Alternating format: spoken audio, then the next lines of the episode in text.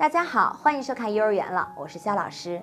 三月份是个开学季，又放了很长时间的年假，对于孩子来说呀，分离焦虑症是绕不过去的。绝大多数孩子呢，在入园几天后呢，都会出现又哭又闹，不愿去幼儿园的情况，家长怎么安慰都无济于事。今天我们就来说一说如何解决孩子上幼儿园哭闹的问题。首先呢，要坚持送孩子上幼儿园。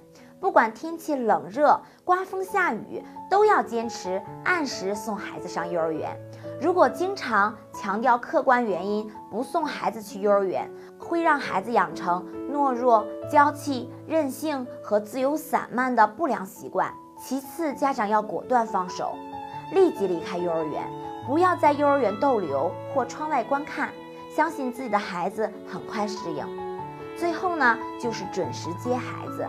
告知孩子具体时间以后呢，必须要准时接孩子，让孩子相信父母是可以依赖的，家里人真的会那个时间点来接自己，每天都有盼头。